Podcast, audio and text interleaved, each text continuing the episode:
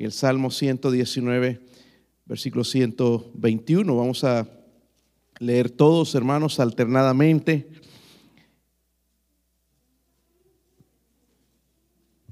Salmo 121, 119, perdón.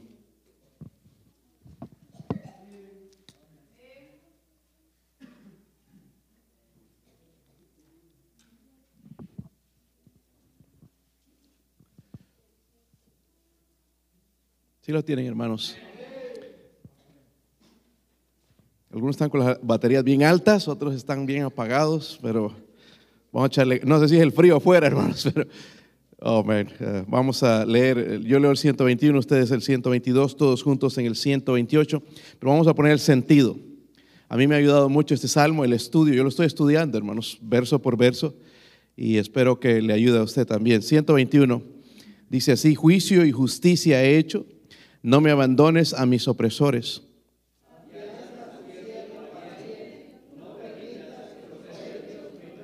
Mis ojos desfallecieron por tu salvación y por la palabra de tu justicia.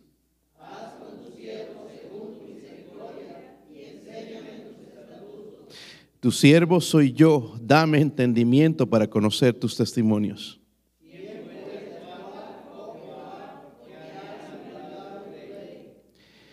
Por eso he amado tus mandamientos más que el oro y más que oro muy puro. sobre todas las cosas y aborrecí todo camino de mentira. Miren el versículo 126, hermanos, porque es parte del título o del mensaje. Dice ahí, tiempo es de qué?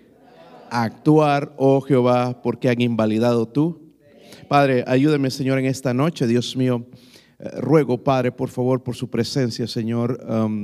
Señor, lo que diga, Señor, en mi carne no sirve para nada, Dios mío. Ruego su, su, llenura, Dios mío, el Espíritu Santo moviéndose.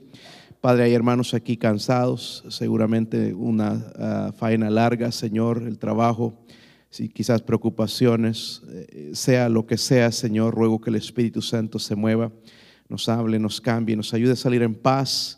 Bendiga este momento, Señor. Padre, vinimos a adorarle. Eh, ruego, por favor, Señor, que en este momento podamos honrarle también a través de la atención a su palabra. Ayúdenos a ser como Cristo, Señor, en esta noche. En el nombre de Jesucristo se lo pido. Amén. Pueden sentarse, hermanos. el versículo 125 que les dije que le pusiéramos, todo es importante, hermanos, pero le pusiésemos atención.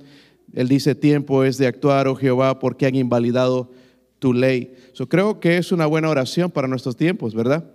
Eh, creo que deberíamos hacer esta oración, Señor, el mundo se ha olvidado de ti, el mundo ha olvidado tu palabra, ayúdanos a poder difundirla en el día de hoy y haz que el mundo sea consciente y sensible a tu palabra.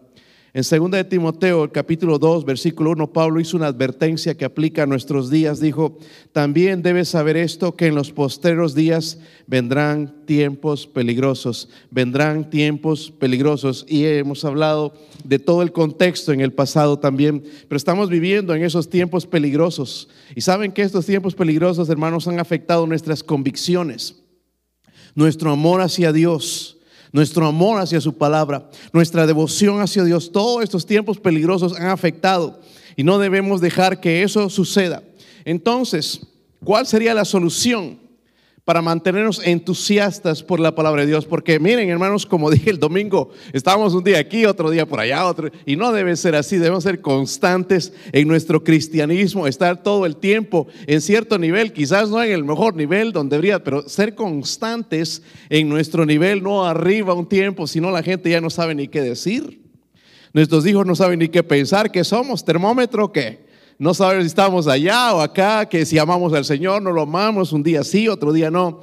miren, en Romanos 12, 11, hermano, no pierda el texto, pero miren lo que deberíamos hacer para mantenernos entusiastas por la palabra de Dios. Romanos 12, 11, cuando lo tengan, digan amén. Dice ahí en lo que requiere qué? Diligencia. ¿Saben lo que es diligencia, verdad? Cosas que requieren diligencia. Por ejemplo, el trabajo requiere diligencia. ¿Verdad? Pero aquí está hablando en cuanto a la relación con Dios, en lo que requiere diligencia, no qué. Hermanos, espiritualmente somos bien perezosos, flojos, lazy people, ¿verdad? Flojos, no, no, no, no le echamos ganas, no es cuestión, hermanos, de, de cansancio, es cuestión de flojera. Si queremos eh, ser eh, eh, espirituales tenemos que ser diligentes. Eso es lo que nos está llamando la palabra de Dios. Se requiere diligencia, no perezosos. Mire, dice que, miren, otra vez habla ahí de que él, en espíritu, dice, sirviendo al Señor. So, el salmista, hermanos, es ese ejemplo, ¿verdad? Esa persona que en circunstancias alrededor de él, persecución, necesidad y, y, todo, hermanos, lo que le estaba sucediendo, no dejó que el fuego apagara su amor hacia la palabra de Dios. Y es lo que tenemos que hacer nosotros. So, quiero que veamos, hermanos, dos lecciones en esta noche rápidamente. Miren el versículo 121 otra vez. Versículo 121. Si lo tienen, hermanos. Dice ahí, juicio y justicia he hecho. Dice, no me abandones a mis opresores. Afianza a tu siervo para bien no permitas que los soberbios me opriman. una de las lecciones, hermanos, de este salmista entonces que yo veo aquí, es que él entendía, número uno, entendía su diferencia con los impíos, la diferencia en su vida, él conocía su vida y la vida de los opresores, lo que lo estaban oprimiendo. Sabía que su vida estaba dedicada a Dios, la vida de él, no de los de afuera. Sabía que su vida estaba dedicada a Dios y la de ellos no. Y eso es lo que nosotros tenemos que saber, hermanos, la diferencia en nuestros días, que nuestra vida está dedicada a Dios y la de ellos no. Por eso hacen lo que hacen, por eso nos persiguen, por eso se burlan del Evangelio. él sabía, hermanos, que su vida era diferente a los que no seguían a Dios. Nuestra vida debe ser diferente. Pueden decir, hermanos, nuestros vecinos, nuestros familiares inconversos, nuestros compañeros de trabajo, pueden decir que somos diferentes o somos iguales a ellos. Ojalá que sí puedan ver esa diferencia. En el versículo 122 dice, afianza o afirma a tu siervo para que para bien no permitas que los soberbios me opriman. En otras palabras, él le pide a Dios, hermanos, que lo defienda, ¿verdad? No le está pidiendo a nadie más, sino a Dios que lo defienda. Pero era solo a través de esa defensa, hermanos, que Dios podía evitar la opresión de los soberbios, porque era, era fuerte, lo estamos viendo a través de los salmos. Vemos también otro ejemplo, hermanos, por ejemplo, en Job, cuando hizo una oración similar en Job 17, versículo 3, él dijo, dame fianza, oh Dios, sea mi protección cerca de ti. ¿Y cómo la necesitamos a veces? La necesitamos especialmente en, estos tiempos. Hermanos, y cuando hablo de esa diferencia con los impíos, no estamos hablando en el sentido de los fariseos, porque incluso en el cristianismo hay mucho fariseísmo, que pensamos, hermanos, que somos superiores a la gente inconversa y eso no es cierto. Amén. No está hablando en ese sentido este hombre de ver a los, a los impíos como inferiores como los, los, fariseos decían, gracias a Dios que no soy como este pecador y, como este, pero eran peores que esas personas, ¿verdad? Ellos despreciaban a, los pecadores, según ellos, ellos también eran pecadores, pero los llamaban así. Estoy hablando, hermanos, de, de vernos a través de las escrituras como hijos de Dios como hijos de Dios, como dice en su santa palabra, allá en Primera de Corintios 6, versículo 19.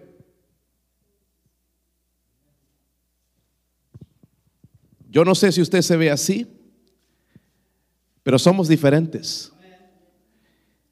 Y hace una pregunta ahí en Primera de Corintios que debería estar en nosotros, hermanos. ¿O ignoráis?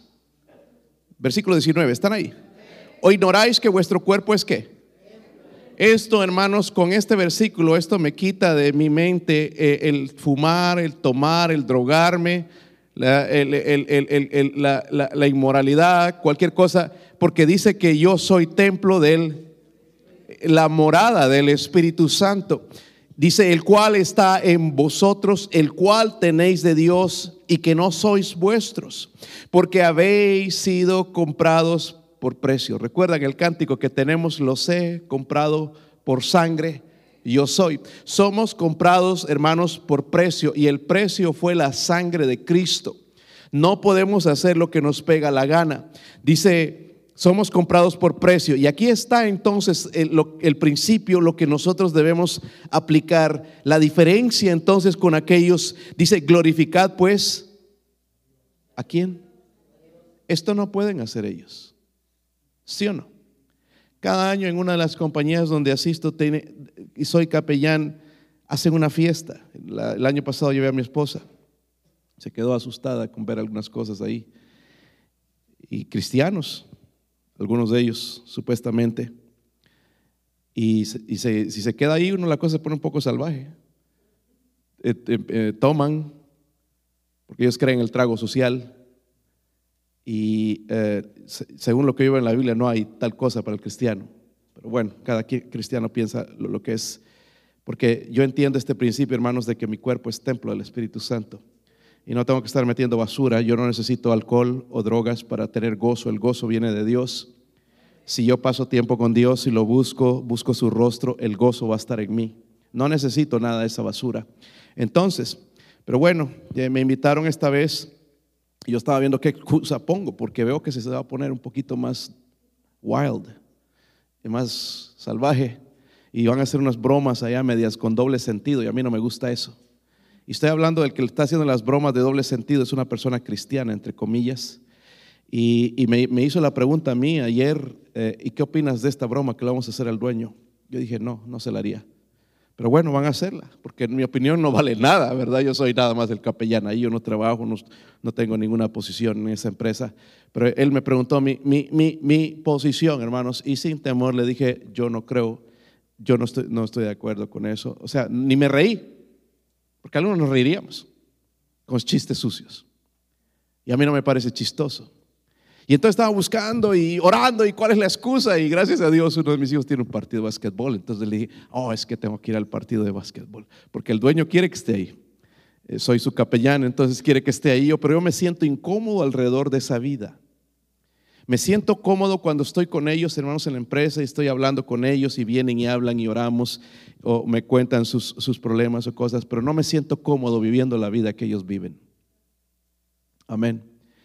Porque dice mi, Dios, soy templo del Espíritu Santo. Entonces Él me dice, glorificad a Dios con vuestro cuerpo y en vuestro, ¿en qué?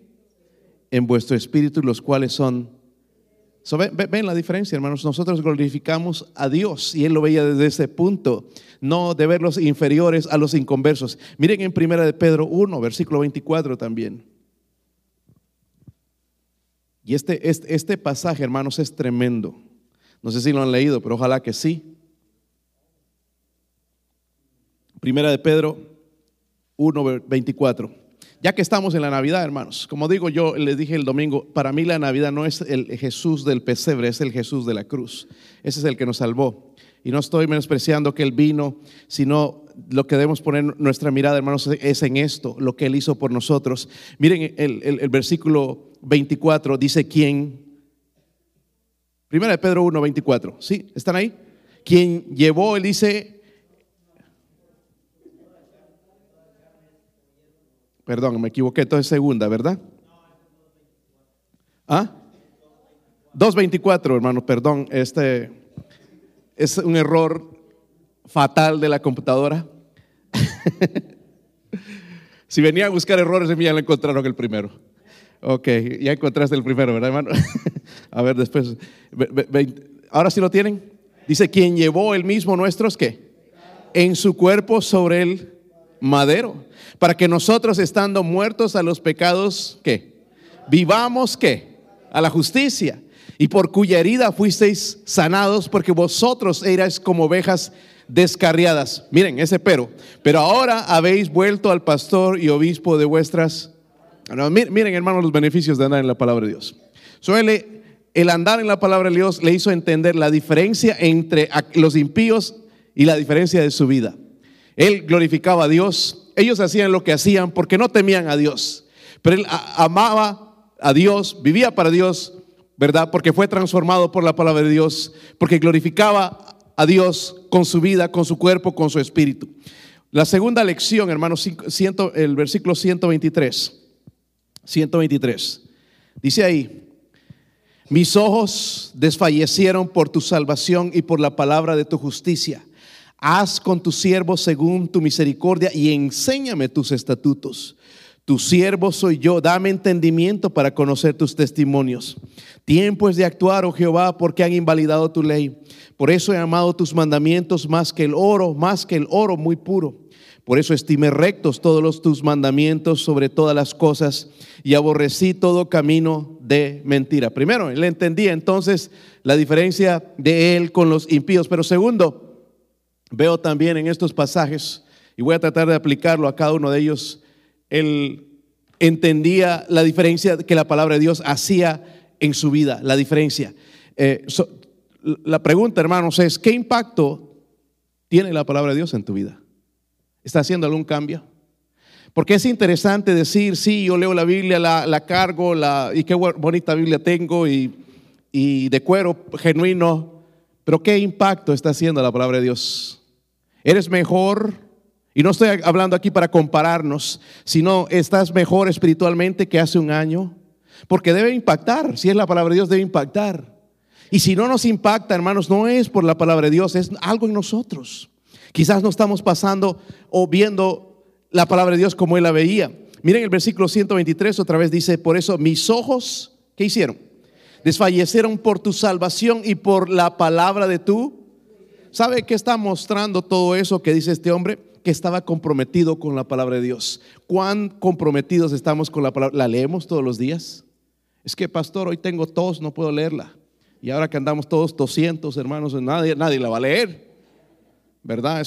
Buscamos excusas. Para esto es que me duele la cabeza, me duele el corazón, pero para comer seguimos comiendo tosamos, no tosamos ahí, tomamos algo y hay un tecito o algo y, le entramos a la comida, pero ¿por qué no a la palabra de Dios? Hermanos, y cuando hablo de, de, entrar a la palabra de Dios, no solamente de leerla, meditar en ella, poder sacar un resumen de lo que Dios, eh, anotar algo al, lado de un versículo que, toque, que cambie tu vida. Eso es lo que hacía en el salmista. Por eso dice, desfallecieron mis ojos por tu salvación. Salte al versículo 125 él dice por tercera vez, hermanos, aquí en este salvo, tu siervo soy yo.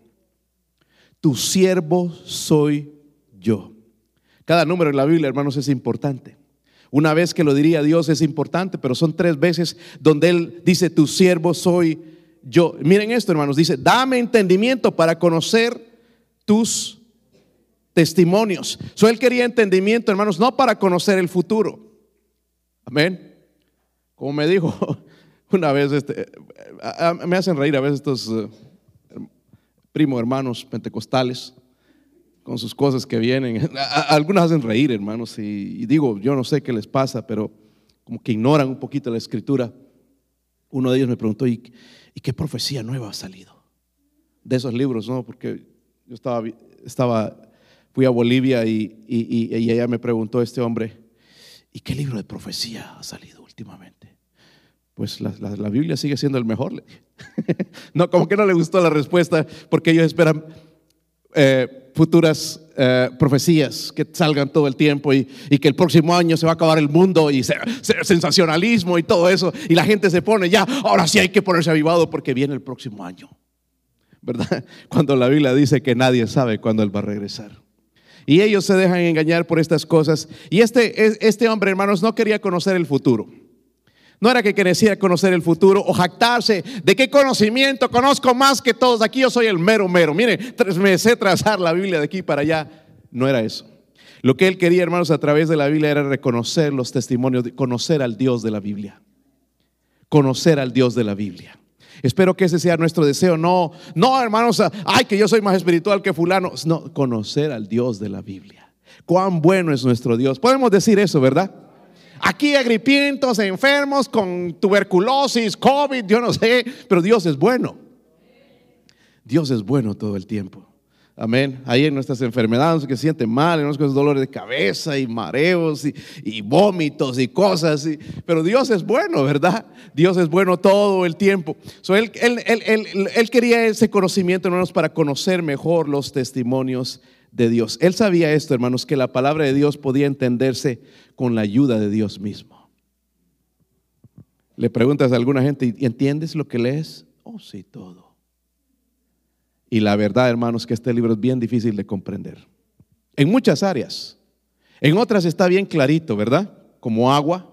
Pero hay muchas áreas, hermanos, que es bien difícil. Vete nada más al, libro de, Apocalipsis o Revelación y, vas a encontrarte con cosas que, wow, se queda rascando la cabeza. ¿Será cierto esto? Y todo lo que dice la Biblia es cierto. ¿Será que Él va a regresar? No entendemos de su regreso. ¿Cuándo comenzaron los días? ¿Cuándo comenzó el tiempo, hermanos? ¿Comenzó antes de la creación del hombre? Comenzó con la creación del hombre, porque Dios no tiene principio ni fin. ¿Habían pensado en eso? Pero cuando leemos las escrituras nos damos cuenta entonces, ¿verdad? De, todas estas cosas. Y él sabía, hermanos, que el, único que puede dar entendimiento es el Dios mismo. No, qué tremendo soy yo para la Biblia. Qué tremendo soy. Nos podemos memorizar versículos, hermanos, los memorizamos y no sabemos lo que significan. Él sabía, hermanos, que el entendimiento de la palabra de Dios era importante porque lo llevaría a otra sabiduría y comprensión en la vida. Hermanos, este libro nos puede llevar a otro nivel. Amén. Otro nivel espiritual. Y, cómo lo necesitamos, hermanos, como esposos en el hogar, como líderes, eh, las hermanas en, el hogar. necesitamos otro nivel, llegar a otro nivel, hermanos. Ahí estamos estancados en lo mismo, pero este libro nos puede llevar a eso. Otra vez en el, versículo 100, el 126 ahora, dice la Biblia, él está haciendo una súplica, hermanos, a que Dios actúe. ¿Será que Dios se queda con los brazos cruzados? Pero no está siendo malcriado, eh, rebelde contra Dios. Dice, tiempo es de qué? Actuar o... Hermanos, esa es mi oración ahora.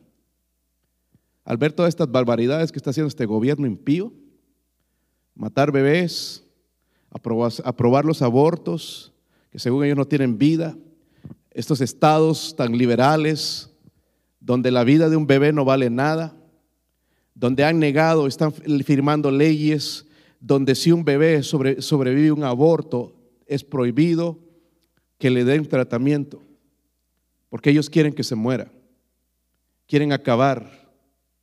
Y todas estas cosas me hace a mí también entender un poquito y los días que él vivió fueron malos también, pero imagínense los días de nosotros, tiempo es de actuar. Eh, ¿Recuerdan a Habacuc?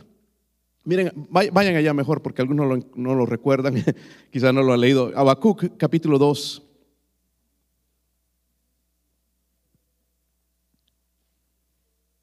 So, no hay nada malo en esto. Habacuc 2, versículo 2. Si no lo encuentran, pongan cara de inteligentes que sí lo encontraron. Y ruegue que el vecino no mire, que sigues buscando por ahí. Están ahí, hermanos. Dice, ¿hasta cuándo, oh Jehová, clamaré y no oirás? Y daré uno, dos. Otra vez se equivocó esa computadora, ¿verdad? Segundo error, hermano, ya. ¿Hasta cuándo, oh Jehová, clamaré y no oirás? Y daré voces a ti a causa de la violencia y no ¿Por qué me haces ver iniquidad y haces que vea molestia? Destrucción y violencia están delante de mí y pleito y contienda se levantan, por lo cual la ley es debilitada y el juicio no sale según la verdad, por cuanto el impío asedia al justo, por eso sale torcida la justicia. Ayer tuve la oportunidad otra vez de tocar un poquito en cómo está esta mujer a la cual he testificado ya de Cristo, esta mujer que era militar, es de Michigan. Y, miren cómo este pequeño el mundo. No sé si han escuchado en las noticias esa uh, matazón de jóvenes que hubo en una escuela en Michigan. Y ella me dijo, y, y, tenía lágrimas en sus ojos, mal, ando mal cuando le pregunté, porque uno de esos jóvenes era hijo de una amiga. Y cada vez que me recuerdo me hace llorar, tengo que estar trabajando y me hace llorar porque ella conocía a esta persona. Miren los tiempos que vivimos. Ridge estaba escuchando a dos jóvenes al ver esto y, hicieron algo también allá en Oak Ridge. No hicieron el atentado en la escuela en Oak Ridge, pero han agarrado tres jóvenes amenazando, ¿verdad? Una amenaza que iban a hacer una matazón también. Después escuchando lo que sucedió en Michigan. Miren los tiempos en que estamos viviendo, hermanos.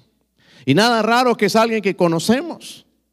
Nada raro que fuera alguien de la iglesia, ¿verdad? Y los tiempos, hermanos, en lo que estamos nos lleva entonces a preguntarnos como este hombre, Señor, ya es tiempo de actuar. Es tiempo de actuar. ¿Qué está, qué está pasando, Señor? Mire, ¿por qué quiere ver eso?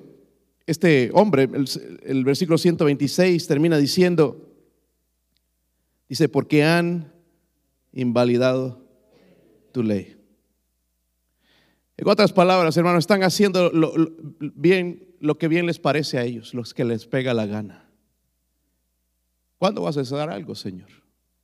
¿No ves que están haciendo todo lo que es contrario a tu palabra? Se burlan de tu palabra, se burlan del pecado, Señor. ¿Hasta cuándo vas a actuar? Y es lo que está sucediendo en nuestra sociedad, hermanos, es una buena oración. Señor, ¿hasta cuándo? Porque un día se va a acabar, ¿verdad? burlándose de la palabra de Dios. Miren, hermanos, hay, hay, movimientos religiosos que ya ni creen la Biblia. Dicen que quedó obsoleta. Eso ya, ya es experiencia, sueños o, lo que dicen ellos, ya no creen la Biblia. Pero para este salmista dice, ellos han invalidado tu ley, Señor, haz algo. Es tiempo de actuar, Señor, ¿hasta cuándo vas a hacer algo? Él, notó otra diferencia, hermanos, que la palabra de Dios hizo en su vida. El Salmo 127, 119, el, el versículo 127 dice, por eso he amado tus mandamientos. Qué tremendo. Amén. Eso es lo que la palabra de hace. Cuando yo medito en ella, me va a hacer amarla. Yo no la amo de por sí porque qué linda Biblia esta. Mire, es de cuero. No, Dios va a hacer que yo ame su palabra el pasar tiempo con Él, el meditar en ella, el predicarla, en enseñarla, va a hacer que yo la ame. Y dice Él entonces, por eso he amado tus, eh, tus testimonios. Pero miren esto, hermanos, dice más que el oro. Wow, esto, yo creo que estamos a muchos años de poder decir algo así. Más que el oro y más que el oro muy puro. Por eso dice, estimé rectos todos tus mandamientos sobre todas las cosas. Miren esto, hermanos, lo que va a hacer la palabra de Dios en nosotros. Aborrecí todo camino de mentira. ¿Sabe, hermano, por qué yo creo en la separación? Algunos de ustedes critican mi manera estricta de ser por este libro. Porque yo no trato de quedar bien con los hombres. Trato de quedar bien con Dios. Hermanos, yo sigo creyendo este libro. Yo lo sigo, yo sigo creyendo en la santidad de Dios. Yo no he cambiado y es, es que otros ya, es que ya hay que ser más tolerante. ¿Dónde queda Dios? ¿Dónde queda Cristo que derramó su sangre en la cruz? ¿Dónde queda Él? ¿Dónde queda la gloria de Dios? La Biblia, hermanos, habla de la misericordia y la verdad. Algunos de ustedes, mucha misericordia, ¿verdad?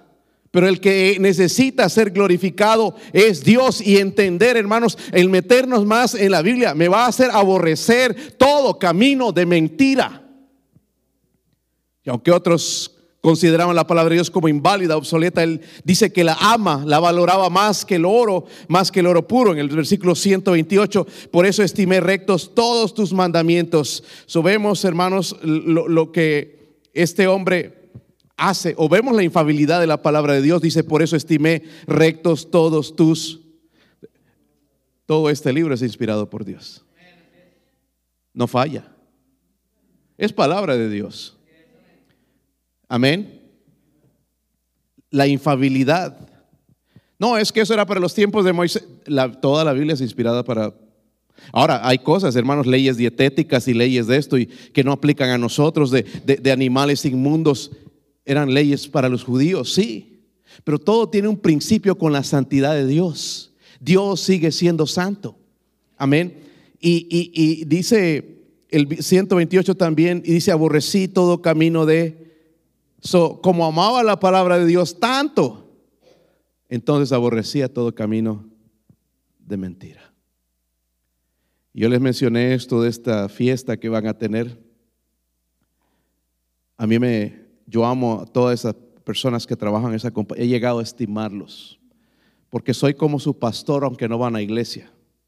Y estoy ahí con ellos y oro con ellos y voy al hospital y hago sus funerales y, les testifico y oro cuando están enfermos, cuando están deprimidos, les aconsejo y soy como su pastor. Pero ya en este caso, hermanos, cuando, cuando ya van a entrar en estas cosas, no me gusta. Pastor, ¿y puede perder su amistad? Prefiero perder la amistad de ellos que perder mi comunión con Dios.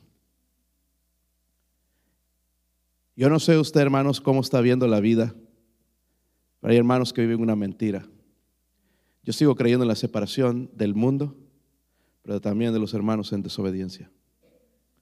Ah, pastor, ¿eso está en la Biblia? Sí, está en la Biblia. Hay hermanos que no se han arrepentido de pecados y siguen viviendo y revolcándose en el pecado y nosotros creemos que somos tan considerados, pero nosotros deberíamos aborrecer esos caminos de mentira. ¿Sabe por qué no los aborrecemos? Porque no nos metemos como ese salmista en la palabra de Dios. Ay, es que, pobrecito. Dios, hermanos, se va a encargar. Amén. Y no estoy hablando, hermanos, aquí de ir mal y, y acuchillar a la gente. No, no estamos hablando de eso.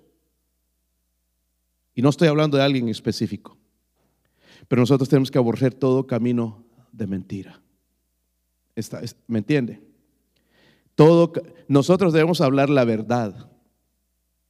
No porque me obligan, hermanos, cuando nos metemos este libro, incluso cuando yo voy a llenar una aplicación para el trabajo, ah, será cierto, una aplicación para el hospital o algo, hermanos, debo, considerar, ¿es, cierto, ¿es, esto verdad lo que estoy diciendo? Está callado ahora aquí. Porque ahí se nos va el cristianismo. Pero él decía, hermanos, aborrecí todo camino de ¿Por qué? ¿Cómo, ¿Cómo, es posible, hermanos? Porque nuestra carne no es posible. Nuestra, nuestra carne cuando tiene temor, tiene, tiene la tendencia a mentir, a defenderse, a hacer algo para protegerse. Pero él dice que aborreció todo camino de mentira. yo le pregunto a usted, hermano, ¿cuál es la búsqueda en, este, en, esta vida?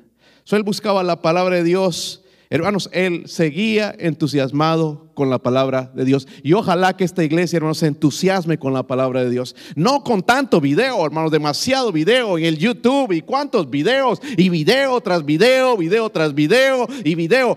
Entusiasmese con la palabra de Dios. Eh, algo está mal, hermanos, si me atraen más los videos que la palabra de Dios. De vez en cuando a mí me gusta ver algo ahí, especialmente un deporte, el resultado de algo, hermanos, pero no tantas cosas que vayan a robar el lugar, hermanos, de esto, que es más precioso que eso. Por eso este mundo está como está, hermanos, por la frialdad. Amén. Mi hijo Daniel, hermanos, que está durmiendo ahorita, está, está tranquilo.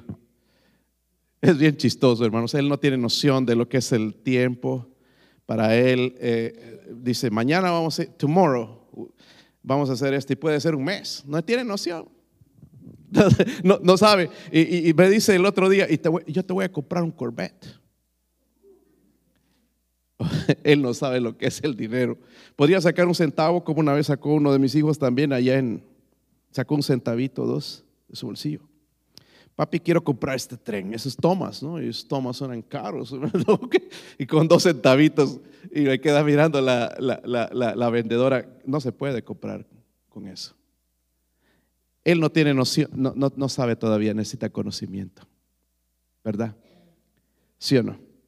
Pero algunos de nosotros estamos como, como Daniel en nuestra relación con Dios. No conocemos a nuestro Dios. ¿Sabe por qué? Porque no meditamos en este libro. Sí le leemos ahí como para no sentirnos culpables y vergüenza, pero no meditamos en él. Le animo mañana temprano, hermano, en la mañana. ¿Qué hora se levantan? Mejor no preguntar eso, pastor. Especialmente con este frío. Hermanos, hagan una disciplina. ¿Sabe? ¿Cuántos están en el ejército aquí? Creo que están aquí unos dos soldados. Uno, que conozco, dos. ¿Quién más estuvo en el ejército? Hay una disciplina, ¿verdad, hermano? Yo no conozco un hermano, bueno, hermano Aarón también creo que estuvo en el ejército. Tiene cara, por lo menos. Este, lo disciplinan, ¿verdad? Estos varones tienen disciplina en su vida, ¿verdad? Y, y ahí es a la fuerza. Hermanos, si queremos, porque dice la Biblia al principio, hablamos de diligencia, ser diligentes, ¿verdad? No perezosos. Diligencia requiere que yo tengo que hacer algo, hermanos, me guste o no me guste. A las 3 de la mañana, 4 de la mañana es bien difícil levantarse, pero es el mejor tiempo para levantarte y hablar con Dios. Bueno, si vas a trabajar más tarde a las 9, a las 5 de la mañana, tú calcula tu tiempo, pero no le des a Dios, a Dios las obras. Dale unos 30 minutos de calidad. Que eso es nada, hermanos. Eso es nada. La madre de John y Charles Wesley, Susan Wesley, tenía 17 hijos y pasaba una hora con Dios todos los días. Con 17 hijos. Por eso Dios levantó, hermanos, esos hombres y los ha hecho, hermanos, que aún seguimos cantando sus cánticos, seguimos escuchando las predicaciones de John Wesley, sigue transformando vidas por una madre, hermanos, que paraba de rodillas temprano y los hijos sabían que en ese momento mamá está hablando con Dios, no la interrumpan. Nosotros tendríamos a los hijos encima. Ahí brinca, ay, hijito, un ratito, dame, orar. No podían interrumpir a su mamá. Necesitamos, hermanos, disciplinarnos. ¿Cuántos mensajes más vamos a escuchar acerca de la palabra de Dios? Disciplina. Mañana no pensabas, no pensabas dormir, tu roncar tus 10 horitas.